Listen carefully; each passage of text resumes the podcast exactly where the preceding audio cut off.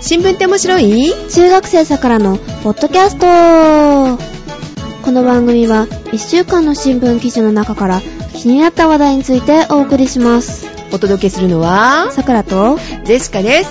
おはようございおます。はようございまおはよすうございます。すまあえー、まままあまあまあまあまあまあ。まあまあまえーっとね、今日はね、前振りなしでね、トントントンっていこうかなと思っております。はいえー、メールをね、貯めるに貯めてると。あごめんなさいごめんなさい。ね、8月最初の方にいただいてるメールからね、えーはいご紹介してないですね。そうですえね、ー、そう、かかと歩きのかかたくん。はい、ね、こちらのね、ご紹介の時に、一通も読みませんでしたからね。あそうそれで貯めてるんですね、うん、そう。だから先月一回も読んでないから、っていう感じで。で、そう、かかたくんね、帰っちゃいましたよ。えっあと、ー仲間ランドじゃなくてなんだったっ け。生からんの ねね。で、あの後、えー配信の後に、あの、はい聞いてくださった方が、わざわざね、見に行っていただいたりと。おー、ね、嬉しいことですね。えー、かかたくんもすごい喜んでました。はいはい。で、向こうで元気でね、かかこちゃんと元気で ね。かかこちゃん怖いかかとか言ってた気が したちょっそうね。あの、ね可愛い声で今度は、今度は多分、来年は恐竜で出てくれるのか恐な。竜でガオーみたいな。 と期待しております。とはいはい。やっぱり無理前振りしちゃったね。はいはい。じゃあ、メールのご紹介からいきたいと思います。はい。はい、じゃあ、えー、さくらちゃんよろしく。さくらさん、ジェシカさん、はじめまして。いつも拝聴しております。ミトラと申します。ありがとうございます。あありがとうございます。さて、今回の配信で気になったので、ちょっとメールしますと。はい。原子力のこと、誰に聞けばいいのか、現年の広報、えっと、現場の研究者に聞いてみませんかということでメールをいただいて紹介を、していただいたんですね。していただきましたあーありがとうございますあ。りがとうございます。うん参考にいたします。はい、させていただきたいと思いますね。ぜひね、はいこう、やっぱり生の声聞きたいよね。インタビュー行きたいないねって言ってたのよね。はい、なので、ありがたいです。ありがとうございあまりす。がとうございます。え、こういう情報ありましたらね、またメールいただければと思います。はい。はい。えー、と、猛暑の中、体調など崩しやすくなっていますので、水分や電解質のバランスには十分お気をつけてお過ごしください。それでは、というあー、ことで壊した人がなんかいますよね。した。あー、どこかな さから始まって、ラで終わって真ん中が9ですね。はい、わかります。はい。えー熱中症ね、今年ね、多かったですよね。もう9月に入って、もう半ばになろうかっていうのに、まだまだ猛暑は続くという感じなので、そうですね皆さんね、あの、十分気をつけてください。はい水だけじゃダメだよね。えっちゃんとバランスよ塩っくぽいもの。そうそうそうそうそそうう。ナトリウムとかいるんだよね。はい。はい、そんな感じでね、気をつけてくださいということです。はい、ありがとうございましあた。りがとうございました。は、。はいでは次、あの、さくらさんの次は、ゼシカから、いえー、ご紹介したいと思います。はい。あ、船寿司さんの、船寿司の壁さん、船寿司さんじゃない よ。食べちゃうよ。食べちゃったダメ。はい、えー、ゼシカさん、さくらさん、おはようございます。おはようございます。おはようございます。えーっと、えーっと、世界船寿司、選手えー、権友の 会。え違選っ手権 た。違った。 WFFC と。はぁ、会長さんですね。会長さんの、はぁ うん、はい、えー、会長さんからメールをいただきました。おー。えーご無沙汰してますということでね。はい。はい。えー、っと、なんと、先週って言っても、先週ってもうだいぶ前だ。8月の最 初。はい。徳山ダムに行きましたって。おー。うん。古い人生になってしまった。 3月4日のね、放送で取り上げられていったので、あの気になっていきました。だいぶ前だ。滋賀県北部から国道303、はい303号線、はい。えー発送トンネルを越えていきました。割と近いですと。あ、お距ー離的に近いところにね、いらっしあの、住んでらっしゃるということですよね。うんえー、っとですね、豊徳山ダムは岐阜県最北の、えーあ、西ね、西の北の方ね、はいはいはい最北の山間部、福井県との県境付近の揖斐川の上流に建設されたダムですと。はい。ダムまではほとんどが急カーブの少ない走りやすい2車線道路になってて、すごいね。おー普通さ、ダムに行くとところってすっごいカーブが多くって、桜ダムに行ったことないからわかんない。えー、ほんと、はいあの、車酔いしたりするような感じのとこが多いのよ。へぇでー。それ違う時ドキドキみたいなね。あそこスキーで滑りたいな。いや、えーとね、ーん勾配はそうでもないのかな。あ、そうなんだ。うん、カーブの先がこう見えなかったりして、ちょっとね、えーっと、峠を攻めるにはちょっと面白いところなんですけどあね。はい。はい。えー、なんでもないです。は。はいい、えー、3株で9株が少ないということは、大掛かりなトンネルや、えー、橋が多いということですね。そうだよね。ダムに到達して、その大掛かりさを再度実感しました。ダムは単に山間部の川を塞ぎ、塞ぎ止める、えー、建造物というだけではなく、それによってできた湖やか湖に架ける橋や、えー工事車両をスムーズに通行させるための道路、トンネルなどなど、いろんな土木工事が必要になります。うん徳山ダムによってできたダム湖は、えー日本最大規模の貯水量ということですから、橋やトンネルの数も相当な数建設されたようですということですね。はいえ、この話に何何をしたんだっけ ?3 月4日の放送って。と、いや、その世界最、世界だって、えっと、日本最大の、うんそのダムができるって話をしたんですよね、私は。なんでそんな話になったんだっけね覚えてるえー、なんでだっけなんか変な、あの、あの、呪文みたいなこと言ったじゃない。あー、あの、あれですなか、んとか地油島、それそれそれそれ。なんとかかんとか、千本松松、えー締め切り鼓かなんか言ったんだよねなんと。かでと突然言い出した、ね、あの、あれがポッと頭に浮かんで、 うん、なんか喋ったのは覚えてますけど、なぜあの話が出てきたのかは不明です。ね、もう忘れちゃったね。結構はねい、聞き直す。嫌だやめね。てください。 で、メール戻りますね。 はい。一見自然豊かな、えー人里離れた山間部にとんでもない規模の人工建造物があるということなのですね。しかもまだ発電所建設や、えートンネル工事が続いていますと。ほうほう。大型ダンプカーを2台乗せて山の斜面を、えー、昇降する超大型機械などが稼働していましたって。うわ、見たいかも。あれ、本当に大きくってすごいんだよね。ですあかあいそううのです。かダムが見たいんじゃなくてそっちですかあ、ごめんなさい。 そっちに乗る方のダンプカーとかが見たいかも。はい はい。そんな風景を見ていると、科学万能な、えー人間はもう怖いものなしだと錯覚してしまいそうです。しかし、ダム湖までの、えー道沿いには、ところどころ小さな祠らしきものが祀られているのも見られましたと。はい。ダム湖ができるために新たに設け、あつけられたど道なので、それに合わせて置かれたものだと思います。誰がどのような経緯で祀ったのかわかりませんが、建設に携わる人々の自然に対する気持ちを表しているように思いました。はい。そうやって作られた施設によって恩恵を受けている私たちの方が自然に対する配慮を忘れてしまっているのかもしれません。そんなことをふと思いました。ということでね、えー動画を撮っていらっしゃって、それがね、ほうほう YouTube に上がってます。ということでね。はいで、これは公開していいのかなよくわからないので、あの、まあ、ジェシカとさくらは、あの、拝見させていただきましたけどもね、はい貼っていいようで、 でしたら、あの、ツイッターの方で貼っとこうか。うん えーまずね、会長さんに聞かなきゃ。会長さん。はい。船寿司の会長さんに聞かないとわかりませんね。ははい。い。ということで、ありがとうございましあた。りがとうございました。ははい。では、えっ、と、続いていきましょうか。はい。い。さくらさんお願いします。えっと、くむけんさんからメールをいただいておりまあす。、くむけんさん、おはようございまおす。はようございます。えーっと、私も多くの方に、あ、違った。どこから読んでた。えっと、今回配信の、えっと、放射性廃棄物に関する話は興味深く聞かせていただきましたと。あ、はい。ありがとうございます。す。放射性廃棄物は世界のどこを探しても最終処分場でのないものなので、うんこれをどうやって処分するかという問題は今世の中にある答えのない問題の一つだと思います。あー、なんか問答みたいだ ね。うん。えっと、かえん学生時代私は物理学をべ勉強しており、うんその時に住んでいた場所の近くに原子力研究所や過去に放射線漏洩した施設などもあったので、個人的にはこうした問題が非常に興味がありますと。おー、身近だとやっぱりね、考えちゃうもんね。はい。はい。あと削除されてしまった記事については気になりますね。うん。国内メディアの記事は、記事は内容にあまり違いが出ないので、海外メディアの伝えるニュースなどを見るとも面白いかもしれません。うん切り口も違いますしね。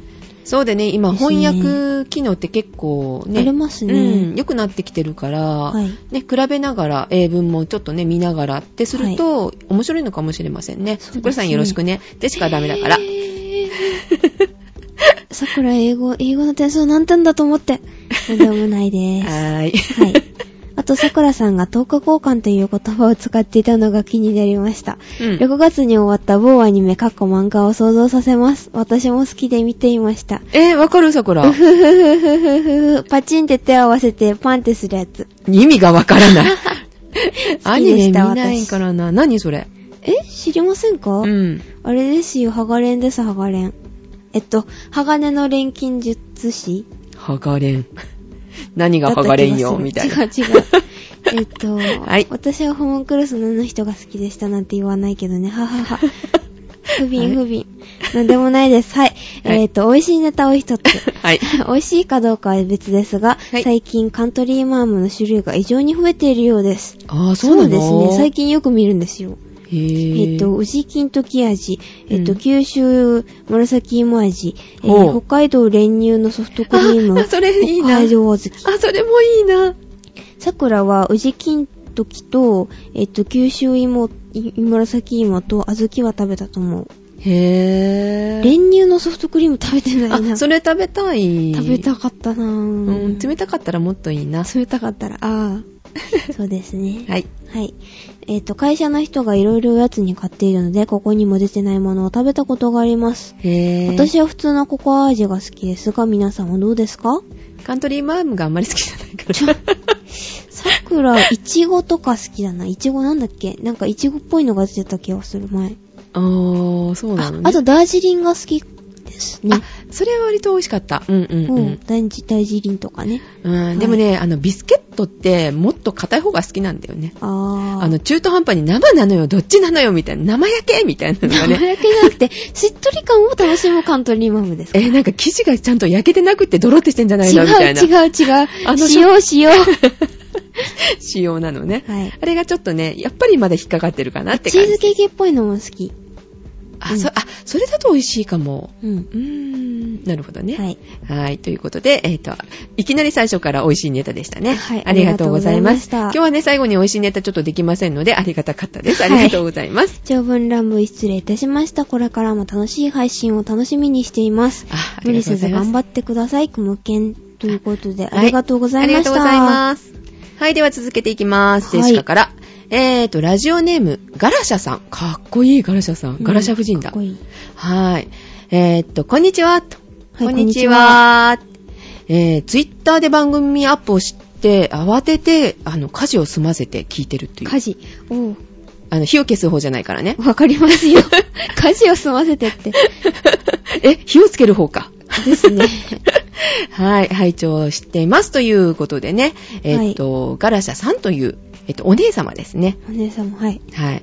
で、かかたくん登場ということで、科学は進み、地球上の生物はもうほとんど発見し尽くされていると思っていましたが、新種が発見されるというニュースは大変驚きましたと。はい。それも随分前なんだよね。2002年だったっけはい、そうですね。ねしかも微生物みたいなものだろうかなと思ったのが、こんなに大きな生物で発見されたのは意外でしたというね。かかたくんびっくりみたいなゆっね。くり。だよね。まだまだいるんだね。うん。うん。まあ、海の中は結構いるって話聞くけど、昆虫もでもまだ見つかってないのって多いみたいですよ。あ、そうなのはい。えー、さくらちゃんも見つけてよ。有名になるかもよ。えーえー名前がつくかもよ。いや、まあ、それはそうかもしれないけどザクラとかいうねいや、なんでザなんで すか、そこ。はい。えー、っとね、次、いきますね。いいですかはいえー、主戦、主産、うん、ごめえん。し自然出産とはい、無謀出産というね、ことでね。えー、ちょっと出産にこう、こう ね、えーっと、動動揺してしまった、あさ、さくらさんかたんですかね。桜じゃないよ。桜じゃ ないよ。はい。えー、某チャリティー番組の季節になりましたということで、これ8月だったので、あーあはいの、黄色いシャツ着たりとかして、あの、何十時間とかね、はいはい。あの、わけのわからない番全然見てない組。ですいやいや、なんでもありません。 ちょ、わけのわからない事情。 はい。えーっとね、えー、困ったちゃんな内容があることが事前にわかり、ツイッターなどをきっかけにある動きがあり、内容が変更されたそうですと。へぇ。あ、そうなの。知らなかえーある人が医療の世話に全くならず、自宅で出産した経験を放送するとのことでしたが、えーはい。出産シーンはカットすることになったと聞いています。はい。皆さんはどんな感じで生まれたか、お父さんお母さんに聞いたことありますかどこで生まれましたかえっと、知りません。うん、出産シーンなんてカットするんだろうね。いいと思うんだけどね。いいのうん、本人が OK なら別にいいと思うよ。ほー。ねと思いますけど、どうでしょうね。またこんなこと言うとね、い、ろいろまたメールが来たり、ツイッターでね、あは、賑やかになるのかなと思いますけど、あ、ねえ、あ、き結局、それが問題で、そこはカットされたってことなのかしらね。はい。えーその騒ぎは知りませんでした。えーっと、このガルシャさん。はい。私は1回生まれたことがあり、4回出産したことがありますと。ほう。っあ、4人のお母さんなんだね。てことですかね。すごい。ね。はい。ほとんどの妊婦出、妊婦出産はあ、ね、ごめんなさい。妊娠出産は、もうダメ。 はい。 同様。はい。えー病気とは、えー関係なくいろいろありますが、あっという間に終わるものですと。はい。え、そんなに、でも10ヶ月かかるでしょそうなの、えあうん。お腹に入って10ヶ月なんだよね。だっけと月10日とかって言うのよね。えーえはいうん、そうじゃない出すえー妊娠出産もありますと。ほとんどのトラブルは人間の動物としての力で回避できますが、医療の手を借りないといけない部分も多くあります。は、はいい。い、ますいます。大きく育ちすぎて自然分娩ができないとかね。うー。うんん、私の友達はこの間ね、そういうことでありましたけれどもね。ほう。はい。で、自然出産というのは病院に行かないとい、行かないこととは違うし、妊娠しているからで、体で普段と変わらない生活を強引に続けることではありませんと。うん行き過ぎた自然出あの自然主義が、今回美化された形でに、テレビで取り上げられることになったみたいですと。ほー。え、見たさくらちゃん。知らない。うん、 はい。えー、妊娠出産を経験したり、身近に見たことがないことが多くなったからかもしれません。ほー。でしょうですね。見たことないもんね、だってさ。くらもないです。で、昔は、あの、助産婦さんが家に来たりとかって、家で出産することがあったり。てか、まず私一人っ子だから、そういう機会がない。あ、出産にた立ち会うっていうのかなうんう。ん。ってことがないわけなね。いです。え、でもどういう風にして生まれたとかって聞いたことある えー、聞いたかもしんないけど忘れました。じゃあ、これをきっかけに聞くといいかもしれませんあ、ね。はい。はい。ああ、まあいろいろね、問題はあるかもしれませんね。はい。えー、家で、えっと、病院にかからず、うん。産むって危険すぎだよね。え、それ一人でってことですよね。一人でだったりとかっていうことかなよくわからないけど、えっ、と、ジェシカの知ってる方ではね、あの、普通に病院で産んだんだけれども、うん、なんだったかなえっと、やっぱり産道を通れないぐらいの大きさの子だったみたいで、それを無理やり出したら、無理やり出すときになんかすごい砂利っていう音がしたって看護婦さん言ってたの、友達の看護婦さんだけど、どうも背骨をやったらしいのね。うわぁ。で、その子はっていう話だよね。その話、後の話はしませんけれども、はいそういうこともあったりするので、やっぱりいろいろね、経過を見てもらったりってしすることは大事なのかなって思いますね。だってその前に事故を防げるわけでしょですうね。ん。ね、医学発達しておりますので、えーはいそういうことも大事なのかなって、ジェシカ的には思いますけども。うん。私が妊娠出産するときにお医者様に、えーお世話になると思います。はい。ペケ先生大丈夫かな取り上げてくれるかなさぁ。それはないのかな はい。えーと、本の紹介ということで。えーこの春に私の一人息あ息子の一人が家を離れ巣立ちましたと。 あ、おめでとうございます。す。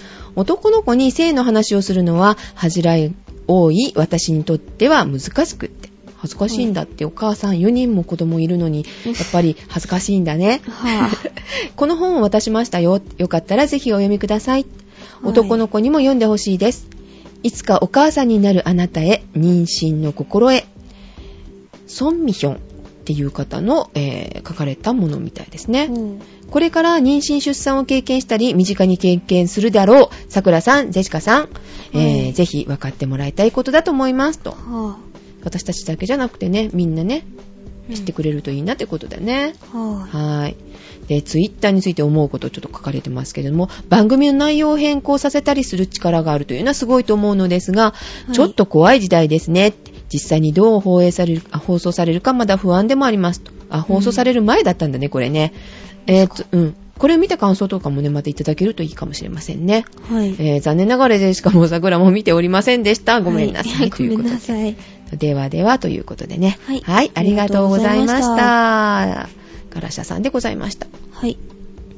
えーっと、続いて私でいいんだっけはい。えーっと、では続いて私。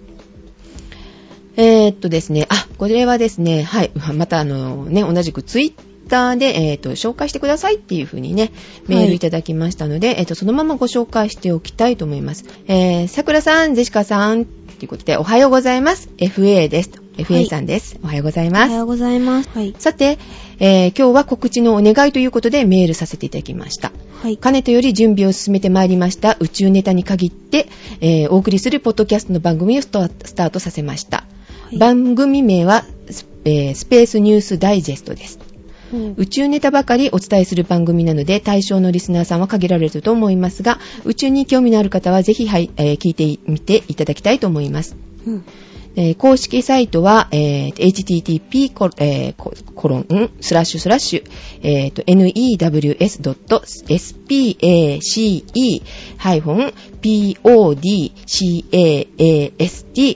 news.space-podcast.net スラッシュですと。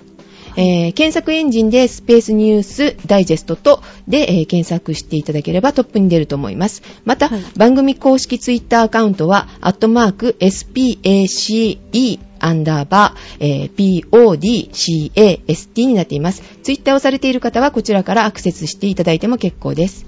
iTunes ストアは、えーっと、登録依頼しましたが、9月8日現在はまだ、えー許可が下りておりませんということです。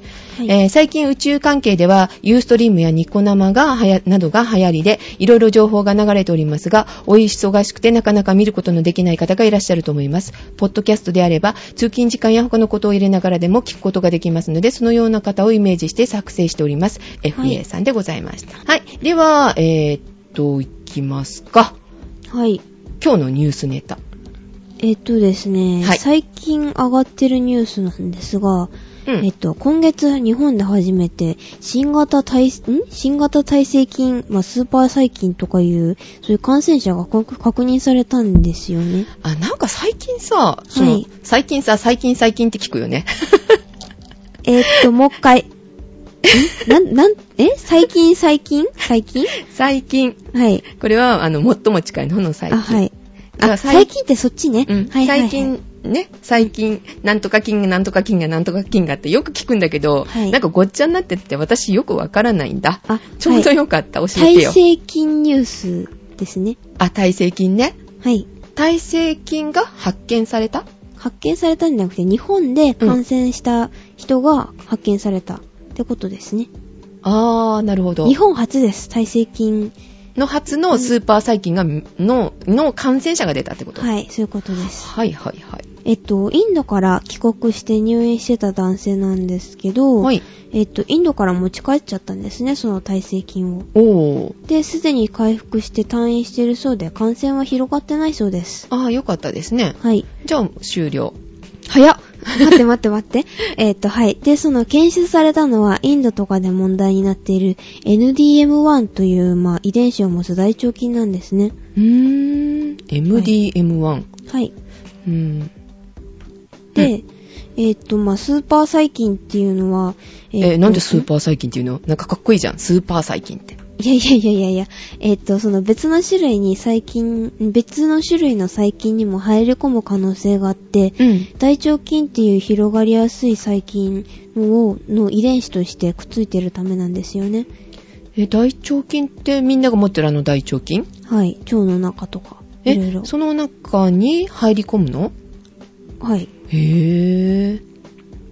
えっ、と、で、NDM1 っていうのは、うん。そのほとんどの抗生、ん抗菌薬とかを分解してしまう酵素で、うん。この酵素を蓄えた、うんえっと、あれ、ん、まあ、ここの酵素を備えた細菌が、うんえっと、インドで発見された後に、うん。その、いインドでうん手術を受けた患者を通して、うんえっと、イギリスとかアメリカとかに広がっているそうで、で、先月にはベルギーで初の死者が報告されたそうです。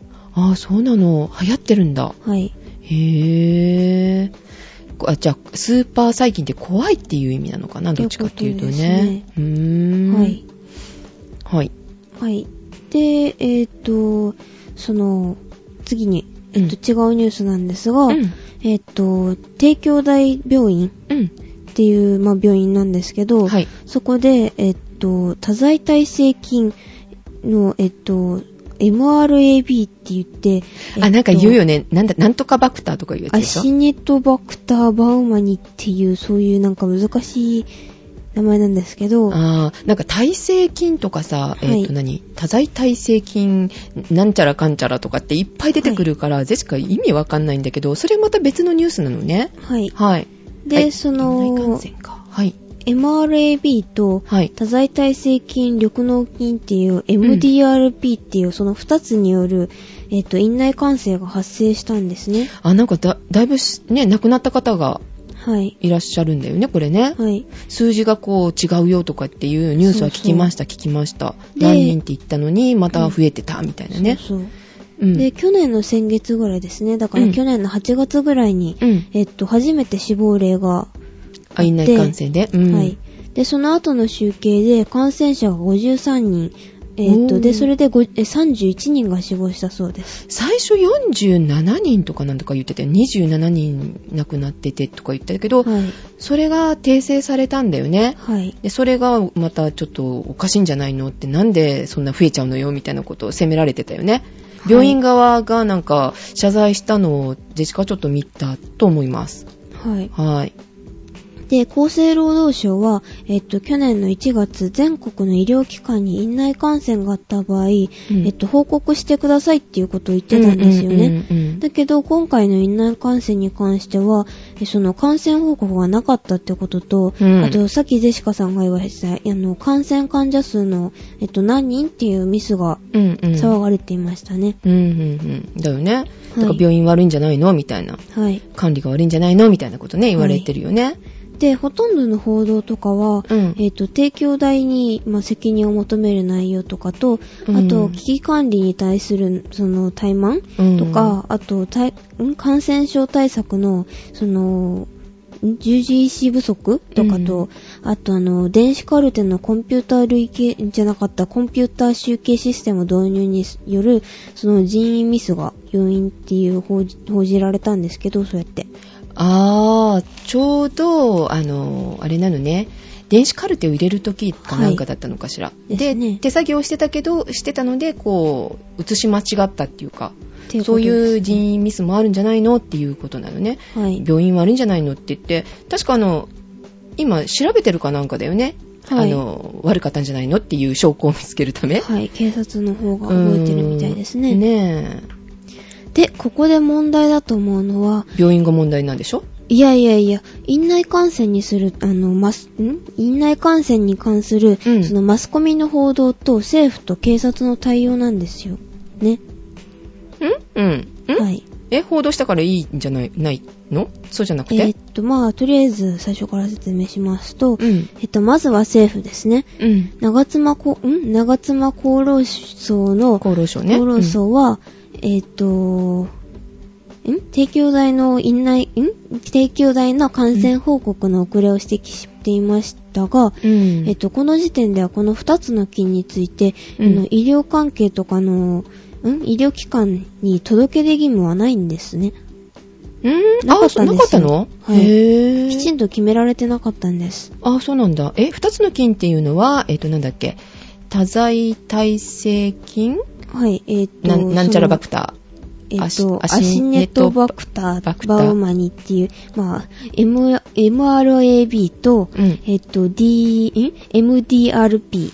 多剤、多剤多剤耐性菌緑、ん多剤、多あ最剤後耐性緑の菌だったっけ毒の菌はい。うん。その二つは届ける義務はなかったわけね。なかったんですね。ほはい。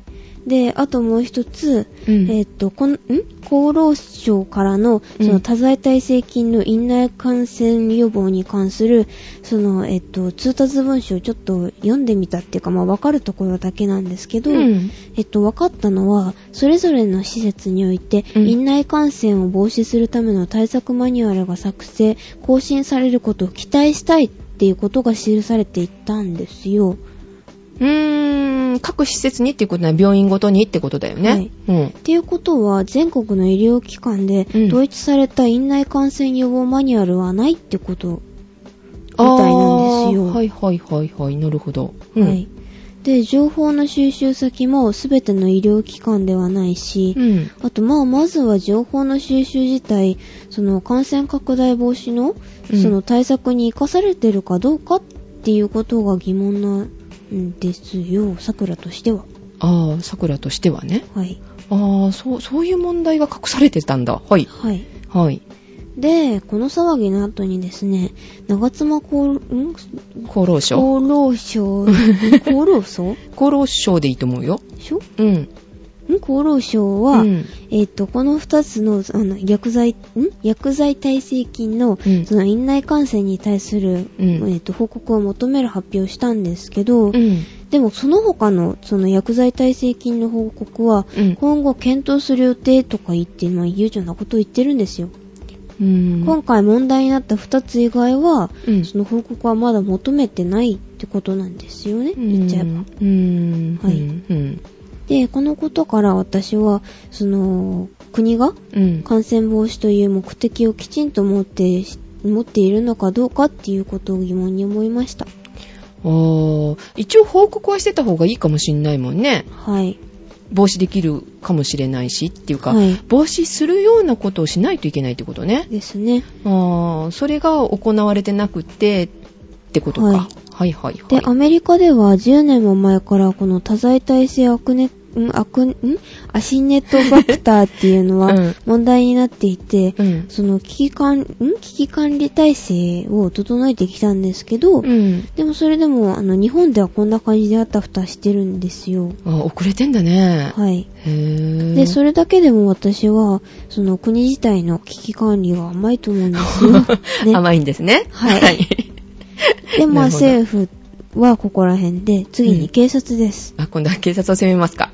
何ですか責。めてるわけじゃないですけど。うん捜査してんだよねえっと今ねはい大体警察なんて、その病院の捜査を、えっと、今、今することかどうか、まああれなんですけど、うん今し始めて意味がわかんないんですよね。え、今するべきじゃないってことはい。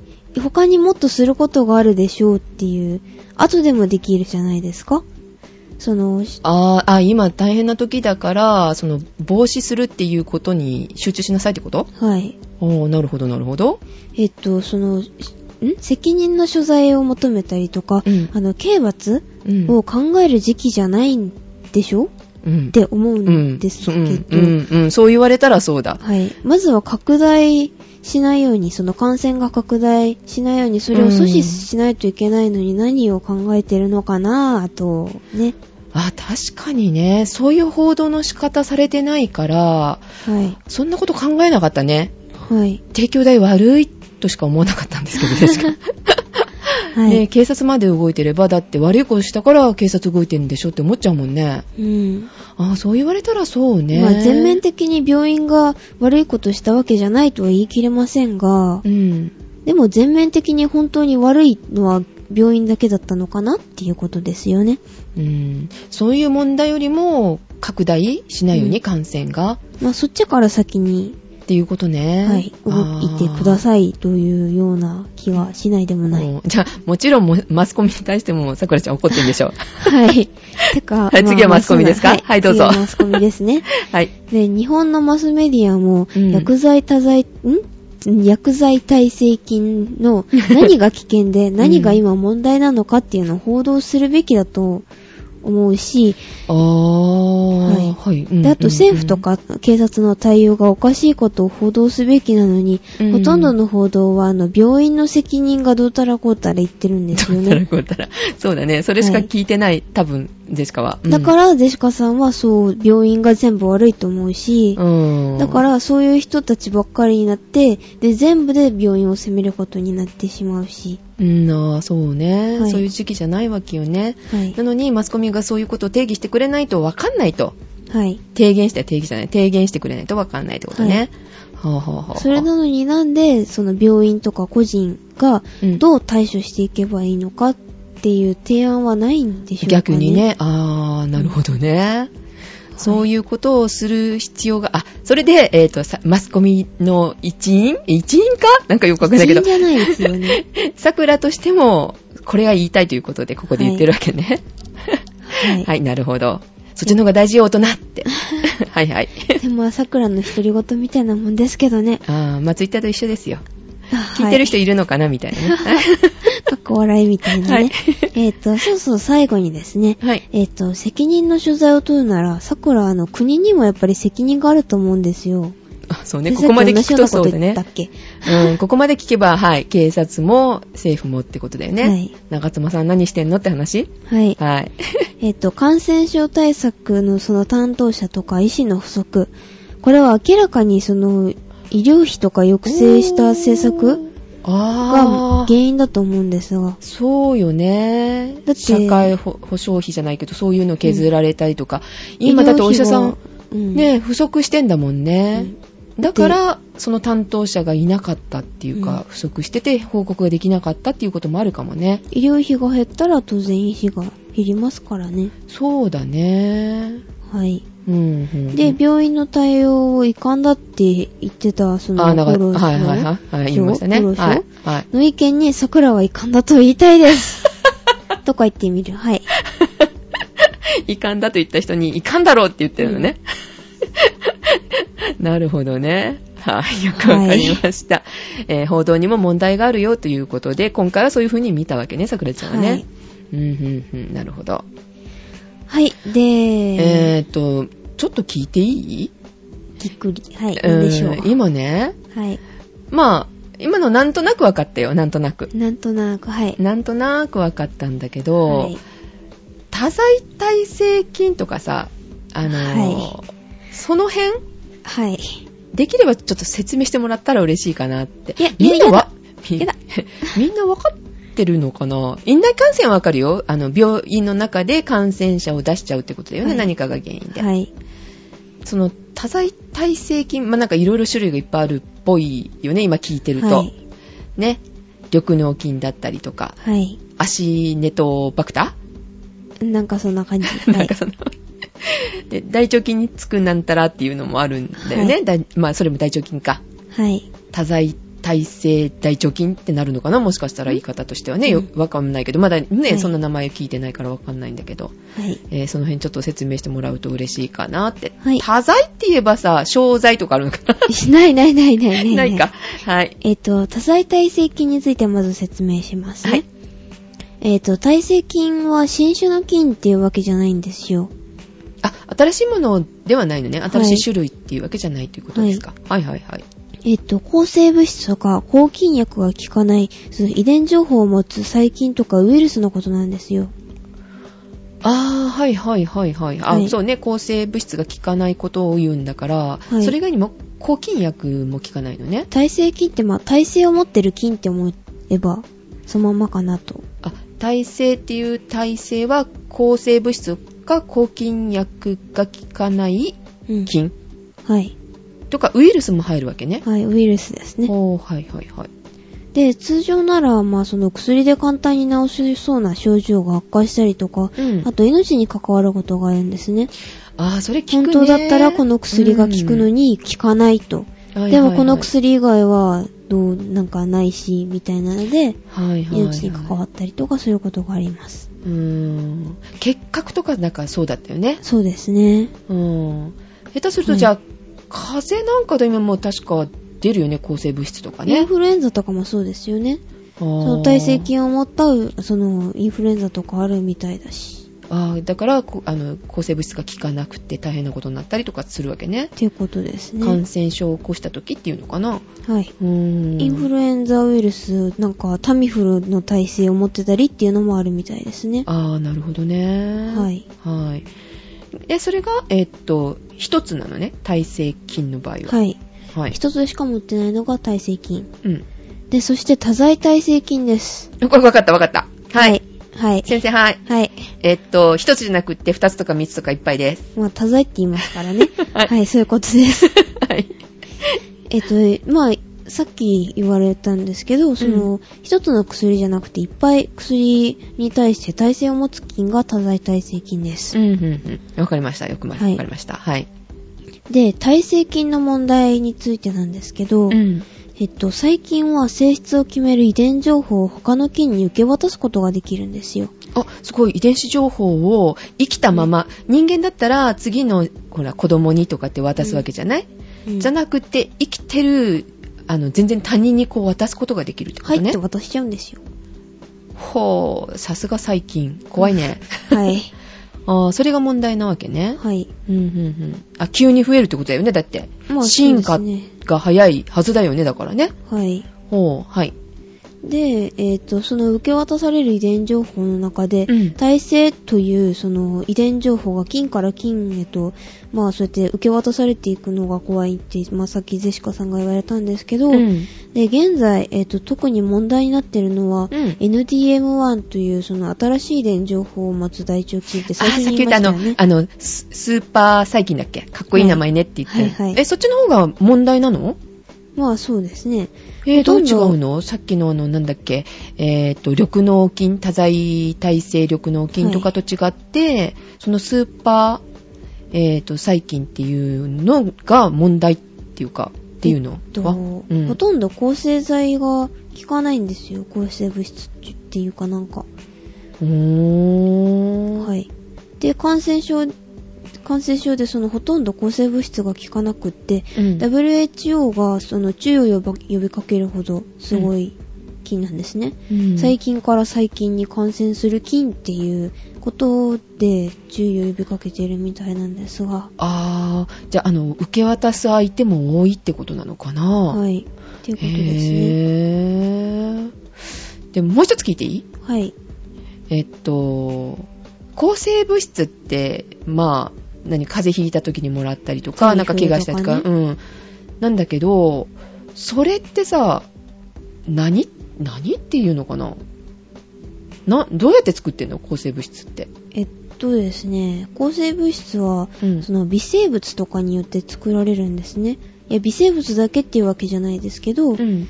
で、その微生物によって作られるのは、うん他の微生物の、その、増えたりするのを抑える物質なんですよ。うん。あ、あれじゃない知ってる一つ。はい。抗生物で一番最初にできたやつって、えっと、ペニシリンだっけはい、それですね。万能薬みたいなことね、言われてね。ペニシリン青って。カビからあれ作られてるんですよ。知ってますよね。あ、それも聞いたことある。青カビだったっけ青カビでうす。ーん、白カビじゃないんだ。はい。白カビ白カビってあるっけあのー、カマンベールチーズ。白いカビは知ってるけど、白カビって白言うっけあカビれって言わないのかなわかんない。さあ、青カビと黒、黒い、黒カビだっけあれ、あーとかはあるね。知ってるけど赤いのとかもあるけどね。赤いのは水カビとかそんなんじゃ。うんいや、わかんないけど。はいはいはいまあはい。カビを言うと、もやしもんが、いや、なんでもないです。 はい。えーっと、で、話を戻します。で、うんどこまで話しましたっけベニシリンですよね。うん。で、その青カビから作られてる、までは言ったんですよね。うんで、えっ、と、現在、天然物をその科学的に手を加えて改良された、まあ、まあ薬剤うんも抗生物質と呼ばれてるんですよ。あーだから微生物だけじゃない今微生物だけじゃないんだっていうことですねあーなるほどかぶうんいいね、ハモったね。はい。アイスクリーム。はい。ええー、なんでもないです。どうぞ。はい。えっ、と、微生物に、うんあ微生物によって作られたようなものを、そのうん手を加えたりとか。うん。あー、そういうこともあるのね。はい。うん。で、他にも完全に人工的に合成された抗生物質とかあるんですよ。もうじゃあ完全に微生物は関係なしで合成するんだよね。科学的なのね。抗菌性物質とか。はい。はい。なるでほど、えっ、と、細菌性の肺炎とか、気管支炎とか、中耳炎、あとあー肺血症とか、うんんんそういう感染症の治療に使われるみたいですね。あー中耳炎の時もらったことあるわ。ほあーなるほどね。う。はい。うん、はい。で、えっ、とですね、さっき言ったあの、新型耐性菌あ一番スーパー最初細菌ですねに、あの、なんだっけ、イ MDM1 ンです。インドからやってきたんだよね。ら。はい。インドからのこの こと来た。はい。えっと、に怖いって言ってたよね。あ、NDM1 の N ってニューデリーですよ。ニューデリー。ニューデリー、えっと、インドの人だっあ、ほんとそこで発見されたからってことけ。えお、面白い名。多分わかんない前。へけーどニューデリーの ND で。へー M1 は忘れたけど、うーんなんか ND はニューデリーの。だった気がすうる。ーんあれ違うかないや、多分合ってるはず。それが一番怖いんだよね。スーパー細菌。覚えました、スーパー細菌。スーパー細菌。まあまあ、はい、そうですね。 NDM は、ニューデリーの N は思い出すけど、DM1 は思いい出や D CDM1 だったら思い出すから、あ、言えるかな、あのーはい、あのなんでもないです。。ニューニューデリー だから、ND はニューデリーですよ。ニューデリああ、そう。ーだったはず。うん。はい。えっと M1 は、まあ、とりあえず適当に覚えてから。はい。うんウーテク聞いてる方は分かってると思います。CDM1 ってね、なんだろうみたい知らないな。あ、いよ。なんでもないです。ははいい。えっ、と、その、LDM1 っていう、そういう新しい電子を持つ大腸菌のことについてなんですけうど、ん。あ、またそっちに戻るのね。はいなんで戻り怖いますかっていうのをまたね。はい。はい。で、えっ、とですね、でも、海外、あか、ごめん。いえはい。なんでインドなんかでできたんだろうねってちょっと思う、そんなスーパー細菌。まあ、できたんじゃないですか。ニューデリーの底力みたい な。わからんけど。底力でもなんでもないか。はい。はい。えーっとですね、健康な人が海外に医療ツーリズムをしに行ったりして、えっと、体制菌に感染するんですけど、ええええーちょっとよくわかんないけど、はい何イン、インドに行って、何何医療ツーリズムはい。かなんかでインドに行ったってことね、健康な人が。はいが、そのインドでかかって、インドだけで済まずにばらまいてるって話持って帰っね。てばらまいちゃうんですね。何 医療ツーリズムって。えっとですなね。どういうリズムワン、ツー、ワン、ツー。違う。はツーい。リズムだからワン、ツ ー、いやいやいや、違いますよ。はい違いますよ。はい、えっと自旅己行かなツー、ツーいやリストとかね。はいはいはい。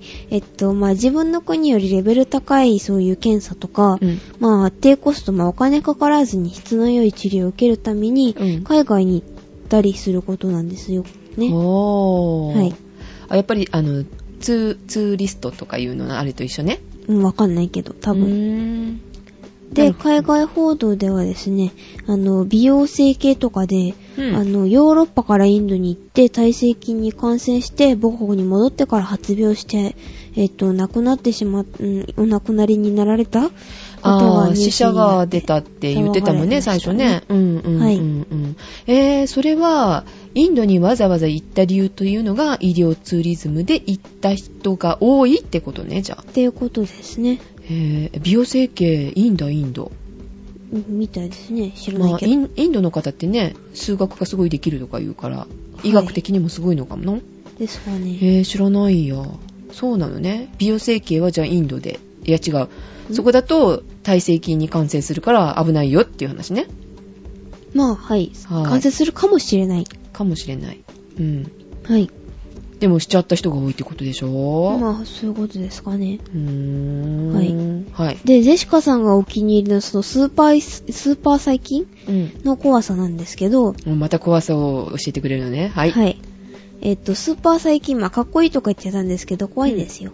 うん。はい。えっと、誰の腸にもいる大腸菌なんですけど、うん。その、この大腸菌も、その、体性遺伝子を受け渡しすることはできるんですよねって最初にちょろっと言ったっけうん。そういうこうとんうんうん大腸菌だって言ってたよね。スーパー細菌のもともとはい。だっけで、まあ、この大腸菌、まあ、まあ、その遺伝子を受け渡しすることができるんですけど、えっ、と、例えばですね、うん。えっ、と、わかりやすく例えをすると、うんえっと、ゼシカさんが海外に行きます。はい。、で、それで美容整形とか、まあ、そういうのを受けて うん。えっと、体性遺伝子を持つ大腸菌を国内に持ち込んだとします。わかりました。インドに、あの、ジェシカは美容、あの、美容のためにちょっと行って、手術してもらうのね。はい。で、そこで、金をもらっちゃった菌わをけもらっね。ちゃって、まあ、大腸菌なんてその辺にいるからね。はいっていうか、お腹に入れて持ち込んじゃ、はい持ち帰っちゃったってことね。はい。で、でもすぐ悲劇が起きるわけじゃないんですじよ。ゃあ怖くないじゃん。いやいやいやいや、その後が。うん。えっと、まあ、とりあえず、ジェシカさんの体内では、うん。えっと、一つ体性遺伝子を持った大腸菌が他の菌に体性を受け渡して、どんどん増えていきますよ。ね。あ、菌を、あの、いろんな種類の菌に渡すって言ってたもんね。はい。あ、じゃあ大腸菌の1個だけじゃなくって、何菌、何菌、何菌って A 菌、B 菌、C 菌にどんどん渡して って、はい。耐性菌が増えてるのね、種類が。っはい。ていうことか。ってことですね。ほうあでも、え、その時点でジェシカは死んじゃうのいやいやいやいやいやいや、まだまだまだ。はい。えっと、まあ、とりあえず菌を持っているゼシカさんは、健康なので、腸内にいる、その耐性菌とかは、ちょっと静かに隠れ、隠れたままなんですよね。キャリアみたいな感じうん、まあ、まあ、ちょまっとだ似保てるけ険ど。保険者だけど、金を持ってるけど、発病してないみたいな感じね、じゃあ。うん、発病してないっていうか、まあ、はい。普通にしてるのね。はい。おい。健康だと大丈夫だ。まあ、一見何も変化はないように見見えますが、うん。でも、ゼシカさんはですね、その保菌者を隠す隠れたテロリストのボスなんです よ。 日本で初、あの、持ち込んだということで、はいで、増やしているし、テロリストなのね、ボスなのはいね。はい、大ボスですか。はい。はい。えー、と、その上、ゼシカさんが最近感染症にかかった時は、うんまあ、抗生物質が、まあ、全く効かないわけですから、まあ、自らの死命ぬじゃんを落とす、まあ、自爆犯とか、なんていうか、まあ、自爆しちゃうんですね、バーン。あー、そういうことね。健康な時はわかんない。ただの、ちょっとかっこいいテロリストのボスだなとかって思っかてっこ、まあまあ思ってたけど、なんか感染症にかかっちゃったら、はい、自分がボーン。何の薬も効かないってことなのってね。ことですね。で、その上、あの、病院に行ってるから病院でばらまく と。い結うこ局、とですかテねロリストだ。っあー、なるほどね。てことですね。うんで、まあ、まるでその、一テロリストがたくさんの人を洗脳してから、その大量破壊兵器を製造してるよ うな、製造させてるような状況な、なん。ゼシカそうじゃないいそうスーパーゼシカなわけね。まあ、スーパーでしか悪い意。味のね。あは。あーあー、確かにそうやって考えると怖いね。はい。なるほど。よくわかりました。ってこはとですいね。えっ、と、で、日本での問題になるんですけど、うんえっと、医療ツーリズムとして、その美容整形とか、まあ、い韓国で受けて、うんで、レーシック手術を東南アジアで受ける人も多くなってきたんですよ。ああ、美容石はあんまり聞かないけど、レーシックとか聞くしね日。本で高いみたいですからね。ああ、まあ、韓国で言ったらね、 あ、はい、なんでしょう。いや、なんでもありません。はい。あー日本で受けてね、あの、美容整形したよとか、美容形成っていうのかな、したよ、はっていうより、外国にちょっと旅行してる間にちょっと変わってた方がいいかもしれないしうね。ん、どうだろう、それは。ま あ、はい。ああ、はい。で、えっ、と、海外で、その、外科うん外科治療を受けるっていうのは、日本とは違った状態で、院内感染の危険があるんですよね。ああ、日本の方がまだちゃんとこう、してるってことはい。ああ、なるほどね。東南アジアとか結構危なそうな気もするね。はい、気もする。はい。うんえっと、、このス、このスーパー細菌っていうのは、うん乾燥に強くて、広がるものも早くて、おう取り除くにも難しくて、患者は治りにくいんですよね。乾燥に強いんだ。はい。っていうのは桜が言ったんじゃなくて、うんえっと、外国のその専門医が言ってることなんですけど、ああ、感染、感染菌じゃなくて、耐性菌に、の専門医ってことね。はい。へーえー、乾燥に、乾燥に強いってことは、はい。えっ、と、何例えばキーボードについたって、はい。キーボードってパソコンとかにね、うんまあ何でもいいけど、何かにくっついてても、生き残ることが多いってことだようね。んで、消したと思ったのに、ちょっと1個だけ残って、どんどんどんどんどん増えるっていう可能性もあるってことね。例えばキーボードっていうゼシカさんにちょっとあごめ笑んった。 だよね。で、えっ、と、はい広がるのも早いと。はい。で、取り除くのも難難しいしいし、うん患者も治りにくいと。なったら、ちょっと命も落としちゃうよっていうことね。あはいそんなに大変な菌なんだ、スーパー細細菌。はい。えー、嫌だね。ですねう。ん、ほんとテロリストだ。はい。うん。で、一旦国内に入るとですね、うん。えっと、持ち込んだ本人だけじゃなくて、うん国内に耐性遺伝子が入ってくるっていうことになるので、うんまあ、国としてはまあ早めに対策が必要とされるんですよそうですね早めにっていうあかーもうめちゃめちゃ早く急いで、まあ、早急に頑張ってくださいみたいなねあー、なるほどね。はいでもさ、隠れて持ち込んだら分かりにくいから、結構これって大変だね。そうですね、うん予防っていうのは、まあ、効果的なこう効果的な対策はないし、うん。あとまあすするとしても医療機関が干渉を続けるしかできないそういうことだよっていうのねが実情ですよね持ち込んだ本人が病気になるわけじゃなくて、あの、健康だったら分からないってことだから怖いよね。ばらまき続けて誰がじゃあ、個っていう人の、が個個人個人が、まあ、例えばまあ旅行した時なりなんなりはいわかんないけど、持ち込むかもしれないっていうことはいつもやっぱ考えとかなきゃいけないんだね。はい。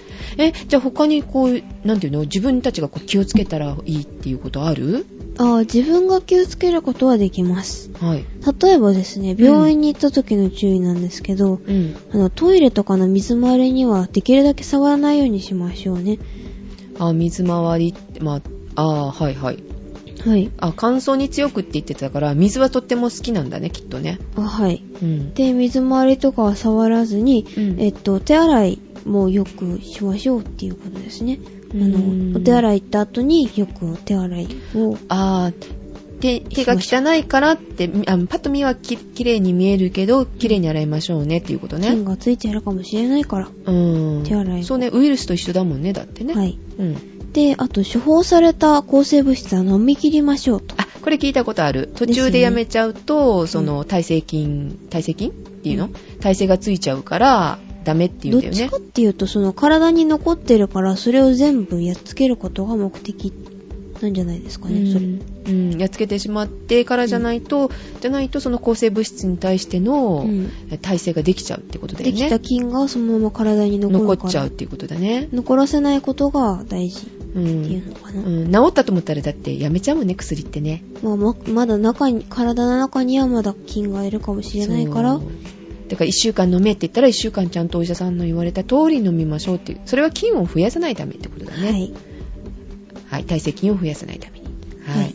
で、飲み切るっていうことと、はい。あと、お医者さんに抗生物質を処方されて、うんまあ、3、4日うん服用してもじょ、症状がまあ改善されないときは、その、お医者さんにそのことを言って、うん。で、精密き検査を依頼したりとか、うんあと抗生物質を変えてもらったりっていうことがありますね。あなるほどあのそれは抗生物質が効かない耐性菌がもう自分の中に体内にいるかもしれないからはい。その抗生物質与えられたものはこう効かないかもしれないって疑いましょうってことか、はい。うん、そしたらもしかしたらスーパー細菌持ってるかもしれないとかね、ですね。うん、なるほどで、あとは、普段の注意ですね。あそうするとそうだね病院ですぐ見つけてもらえるかもしれないねあはい。なるほど、はいで、普段の注意なんですけど、うん、あ病院以外、えっとはい生活でってこと病院以外はい。で、免疫力を高めておく。まあ、ちゃんと寝て、ちゃんと起きて、えっ、と、ごうんちゃ飯んと食べてと。食っべてあー運動してていうことですね。ストレスをためずにう、う、う、運動、う、運動、えっと、なんでもないです。ストレス。はい。あ、えっと、問題になっている耐性菌は、うんえっと、まあ、とりあえず飛沫感染。まあ、えっと、まあ、咳とかペッペッペッって感じのじゃないってことね。うん飛んでないのね。はい。はい。その、飛沫感染じゃなくて、接接触感染。ななんで、で手洗いを、えっと、ある程度すれば、き基本的にはまあ予防ができるみたいですね。あー大腸菌とかそうだよね。飛んでいかないよね、まあね、基本ね。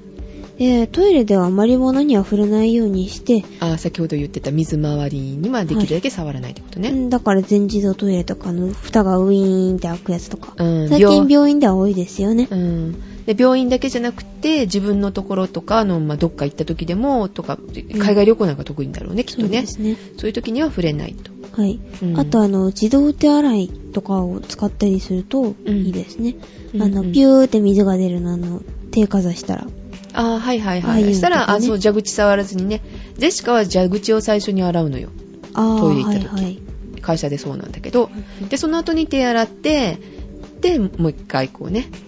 さくら、海外とかに行くと、あの、なんていうかな、あの、紙があるじゃないですか、手拭くやつ。うんあれで蛇口を開け閉めとかすある。、。するする。最後はそううする。最初はでも洗う。洗うんですか、それうんで。洗う。う。だって、紙を1枚2枚ぐらいじゃダメだって聞いたことあるもん。へぇー。うん、大腸菌なんてそんなの通しちゃうからっていうことだったんで、はいまずもう一生懸命洗って、手洗って、で、また蛇口洗って、はいで、手洗って、で、はい出るときに気持ち悪いから、うんあの、ティッシュかなんかでこう蛇口は閉め て、取っても触らずに、それのティッシュでこう開けて、そのティッシュをパッと捨てて、 あは。足で押さえとくみたいなね。はは。だから、なるべくね、扉って欲しくないのよ、トイレの。あ、それはまあわ大かりますね。嫌い。じゃなかったら、あの、出るときは押して出れるようにしてほしい。体で押して出るから。っあて思う。か、あの、人が入るときを見計らってパッて出るんだけど。 なるべく触りたくない。でも小中学校って大体扉ないですよね思ったけどうん、高速道路とかもそうだよね、ないよね。そうですうね、ん。だいたいちょっと入り組んでて扉がないかそれか自動かうんって感じですねうん。自動でもほとんどないかなうんだから人が触ったのが気持ち悪いとかっていうよりも、やっぱりね、感染予防ということでは大事ってことだよね。はいこれから特にだね。はいうあ,、んあとあの手拭くときうん。は自分専用とかあと使い捨てな紙がいですねあ、それも言うね。いそこからこう菌移っちゃったりとかするからね。はいそう、だから備え付けのタオルなんて絶対使えないもん。うん無理。いやじゃなくても友達が使ったタオルとかあ、も貸してはダメだよねうん。ちょっ綺と麗に良やくる。ないですね自分のハンカチをちゃんと持ちましょうしょうってことですね。そういうことですうん、なるほどね。えっとあとですね洋式トイレは危ないとかちょっと思ったりしませんかゼシカさんうん。うん。うんじゃあやっぱ気持ち悪いよね。触れるからね。うんそこから菌が移ったりとかね。はいしそうな気するね、確かに。でまあ気になるところなんですけど、うん耐性菌の皮膚感染の危険は少ないみたいですあ、そうなんだ。うはいーん。えっとそれよりも心配なのがウォシュレットですねえ、なんで綺麗にするのえっとに、水が出る部分にその菌がついててきちんと水のお手入れをしてないとねっていうあ、確かにね。あの、はいホテルとかのって使えないもん。やっぱり人が使ったのっていうの。家族だったら、うんあの、自分がこう、洗うからわかるじゃない洗ってくれるとか。はいじゃないとやっぱりちょっと気持ち悪いよね。はいあーなるほどね。ウォシュレット注意なんだ。はいえー皆さんちゃんとウォシュレットのノズルの部分手入れしてますかってことでね。ですうね、ん、ちゃんと見ましょうね。あああとあの耐性菌はあの培養が可能なのでうん。あの音声乾燥あ音音声だってせこ音符乾燥乾燥機言えなかった音符乾燥機うんうんうん。で、、あの吹き上げるタイプですねうん。あのあの下に水受けがあるものとかは風と一緒に菌が飛び散ったりとかすることあがああ、るのでやっぱりさっき言ってたの、乾燥に強いとか言ってたから、いやっぱり水にはこう、喜んで済んじゃうのね。のかな培養できるってことだよね。はい、はいだから、水受けがあるような、あの、手突っ込むやつね、上から手突っ込むような、あの、乾燥機は気をつけなさいってことね。はいあの、下に、下からこう手かざくすやつ、うんあの上から吹きつけるやつは、水が下に落ちちゃうから、はいっ大丈夫ってことかな。てことですかね、そっちの方がいいんだね。はいえ、普通はそっちが多いよね。上から吹きつけるやつの方が。でも結構デパートとか行ったらあー、で下から電気屋さんもそう棒だ。っていうのがあっ たり、電ね、気屋さんもそれが多いね、結構ね。はいそう言われてみれば。あーはいそれは気をつけましょうということなんですねそ。うですね自分のハンカチ持とうね、じゃあ、やっぱり。ああはいうーん、なるほどね。あ、気をつけよう。これから手袋しようかな。手袋はあ はい。ってことですねうん。ああでもあの神経質にはなりすぎないように時 手袋持っちゃダ メはえっい、と、通常、耐性菌っていうのは、傷がある場合とか、あと手術とかで、まあ感染するので、うんあひへあの健康な皮膚であれば大丈夫です。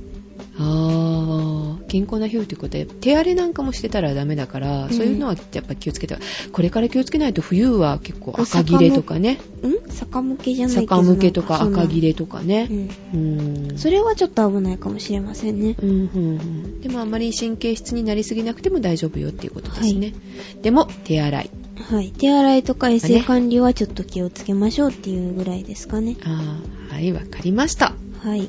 はいそれで予防しましょう皆さんやっぱりあのインフルエンザの時と一緒だよねはい。うん。ちゃんと手洗い、30秒以上、はい。ね、流水できれいに洗いましょうということですはね。い。そういうことですね。はーい。はい、以上ですかね。いや、もうちょっとあるんですけど、はいえっ、と、今回ちょっと悪いニュースばっかりだったので、ちょっといいニュースをと思ったんですが、はい。えっと、ゴキブリとかうん昆虫とかから抗生物質として有望な、まあ、物質が発見されたんですよ。うん、抗生物質効かないという話してたじゃない。いや、まあそうなんですけど、うんその、ゴキブリとかバッタの脳とか神経にですね、えっと、今までの、あの、殺虫剤とか、まあ、殺菌剤うん。に耐性がある細菌とかもほう殺菌できる、まあ、9つの、まあ、成分っていうか、うん9つのなんか分子があることをが発見されたんですおよー。耐性菌に対抗できるものがあったわけゴキブリとかバッタ に。で、この抗生物質により大腸菌とかメチシリン耐耐性、ん耐性黄色ブドウ球菌っていうの黄は色ブドウ球菌ってよく聞くね。はいうんで、それの90%以上が死滅したっていうのがあったんですよ。おー、すごいじゃない。で、それがイギリスのノッティンガム大学っていううんところの研究者が発見したそうです。まあ、発見だからこれからまだまだってとこなんだろうけど、けスどーパまーあ大腸菌に効くかもしんないっていうことスーパー大腸菌じゃないし。可能性あに効くかもしんないはい。じゃないね。もしかするとね。はいまだこれから実験大会ってとこなんでっしょてうけこど。とですね。えー、ちょっと明るいニュースですね。はい。で、あともう一つ。はい。えっとですね。えっと、ど、どっから話せばいいかな。マガットセラピーってし知ってますか何それおままごとセラピー違う違う。えっと、その、抗生物質が効かないっていうので、うん。えっと、今、ちょっと注目、注目ってか、もう一回注目されてるみたいなんですけど、もう一回うん。昔、もう一回ってこともう一回、はいもう一回ってダ メか。えっと、その抗生物質が発見する、される前に使われてた方法なんですけど、うん。えっと、マゴットセラピーっていう、そういう、まあなんか治療法があるんですけど、うん。えっと、壊死した皮膚に生きたハエの幼虫、まあ、ウジ虫ですね。うんそれをガーゼとともに固定してから行う、まあ、治療法なんですよ。聞いたことある、あの、傷口にこう、ウジ虫をこう置いて、うんなんか食べてもらうんだよね。はい。その腐ったところを食べてもらうっていうので、まうあ、ん傷がきれいにされ,、されるのと、うんあと幼虫の唾液に含まれるタンパク質が微生物を殺す役目を果たして、傷をむあの無菌化状態にするので、患部の回復すごをい早めます。あハエってなんか菌だらけって感じがするけど、ウジ虫の唾液には、その微生物を殺す役目をー、あ、そういうことなんだ。それ聞いたことあるある。え、で、その治療法をされた人がなんか訴えたんで、そんな気持ち悪いことして、みたいなことは聞いたことある。へえー、あ、だけど、うん。そうか、抗生物質が効かないものでもそういうことで、うん。ね、綺麗に治るっはいて。いうことなのね、無菌状態にして。おー、まあ、定期的にガーゼの取り替えとかもあって、うまあ、ん個人差もよ、もありますけど、まあ、大体2週間ぐらいで効果が現れるそうですね。へー。で、もちろん、ん麻酔もいらないし、うんあと合併症とか、まあ、近畿症例とか、まあ、そういうのがないので、少ないので、うん。大丈夫みたいですね。あ、それがまた見直されてきたんだ。はい。あー自然が一番みたいなね。はい、抗生物質がまあ出てきてから1940年代ぐらいに一旦姿を消したんですけど、ん。だけど複数の抗生物質が効かない、まあ、多剤耐性菌が広がってきたので、うん。で、アメリカとかイギリスとか、まあ、そこら辺、欧米とか、あー、聞く、うん、そうそうそう。それこらで、辺なんか、復活したそうです。そうそう、訴えられたもん、外国だったもんだってへ。ぇ女の人がね、こんな治療してみたいなんでね、怒ったのよ。うん気持ち悪いよね、だって。まあ、そうですけどね。ねえ、うん、それ本当に正しい医療なのみたいなね、うん科学的じゃないじゃんみたいなことを言ったんだ ろうね、きっとね。科学的だね、でもこれね。でえーも国内でももう100例ぐらいが行われてるみたいですね。えあ、そうなの、はい日本でもやってるんだ。はい。えー、聞いたことないよ。まあ、患者は、まあ、いずれも他の医療機関とかで、うん。えっと、足切断しなきゃいけないよ、すぐ切断するか、うんそれかまあ切断しないといけない可能性があるっていう診断された人がいたんですけど、うんまあ治療の結果、まあ足を切断せずに済むとか、ん済む可能性が高いとかそういうようなことがあったそうで、うん。まあでも全部の症状とうかん病状に有効っていうわけじゃないみたいですけどうんね。うんちょっと今のよく、よくわからなかったけど、切断され、しないといけないよって言われたのが、ん切断せずに済んだりとかしたのねと。っていうことだよね。はい。へえ、国でもあるんだね、日本でもね、国でもって言って、日本でもね。はい。へえ、どこの病院とかって調べたえっとですね、1、2、3、4、5、6、7、8、9、10箇所ぐらいあるえ、そんなにあるみたいですね。へえ、え、調べた。ちょ、ちょっとだけ教えて。えっと、函館とか仙台とか、うん。えっと、新潟、東京、えっと、中京病院ってとこだろう。まあ、わかんないけど。うんとか、あと、中島京根なんてとか、あれじゃないの名古名屋古屋の辺でしょうん。とか、えっと、これは県名はわかんないや。とか、まあ、和歌山とか、島根とかあ、結構あるね。岡山2つあるみたいですね。へぇみたいです。あ、九州ないのかなー。はいまあそあ、んな結感じです構全国あるんだ。あはい。ーじゃあ、その大、体外科が多いですね。整形が外科とか、心臓血管外科とかある。えー、そあうなんとだ皮膚科とか。あじゃあちょっと問い合わせしてみるといいかもしれないね。はネいットで調べられるんだよね、こんなマのね。ゴット結構セねラピー、病院って検索したら出てくるんじゃないですかね。へーあそういうことも、えー復活してそういう病院扱ってる病院もあるよっていうことですねははいい。わ、かりましたということで今回はこの辺で。はーいですね長くなりました長くなりましたね。えー1時間半ぐらい。いえ70分ですね、おーえー今回はじゃあ多剤耐性菌についてでした。でしたね院内感染、問題になっておりますけども、はあー病院だけじゃなくってその報道のね仕方とかね、い。はい。うん、国の対処の仕方とか問題だよっていうことでしたはーい。はい。ということで、お届けしましたのは、さくらと、ゼシカでした。では、また次回。次回。い。いっはい。いってらっしてらゃっい。しゃい。ジッパーだ